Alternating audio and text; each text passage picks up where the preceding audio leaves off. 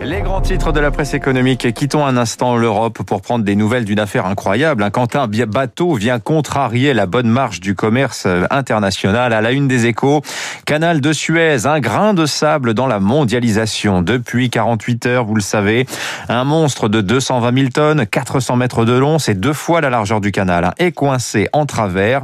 La pointe avant échouée sur l'un des talus. La mauvaise nouvelle, eh bien, c'est que le déplacé pourrait prendre des semaines. Opération extrêmement difficile.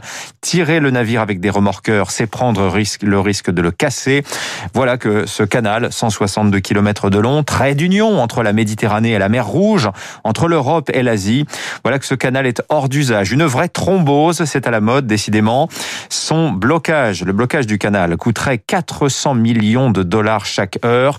Ce sont en effet 5 milliards de dollars de valeur hein, qui transitent par lui chaque jour. Il va donc falloir agir vite. Les bateaux, nous disent les échos, vont probablement être contraints de contourner l'Afrique par le cap de Bonne-Espérance. Un voyage de 6000 miles, 9000 km tout de même, qui coûte 400 000 dollars de carburant, sans parler des retards de livraison. Un vrai cauchemar dans une industrie, le transport maritime, où tout est réglé des mois à l'avance. Cela dit, euh, nous rappelle le point, on a connu pire. Hein.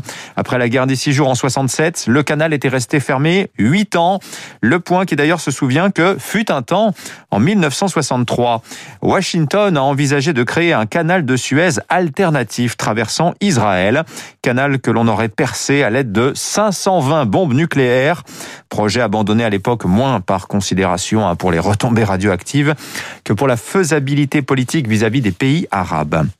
À la une du Figaro Économie ce matin, course aux monnaies virtuelles quand l'Europe veut contrer Pékin et les GAFA. La BCE accélère son projet d'euro numérique face au diem de Facebook et à l'Yuan. Les monnaies virtuelles, souveraines, obsession en ce moment des banques centrales. Hein. Leurs atouts sont évidents pour les pays émergents à faible inclusion bancaire. En Europe, c'est un petit peu moins vrai. On a déjà des systèmes de paiement très efficaces avec les cartes bancaires et les virements instantanés. Mais la BCE a un autre objectif en tête, un faire pièce, si je puis dire, à la montée en puissance des crypto-monnaies décentralisées qui remettent en cause le monopole d'émission des banques centrales. Enfin, la une de l'opinion, donation, succession, débat capital.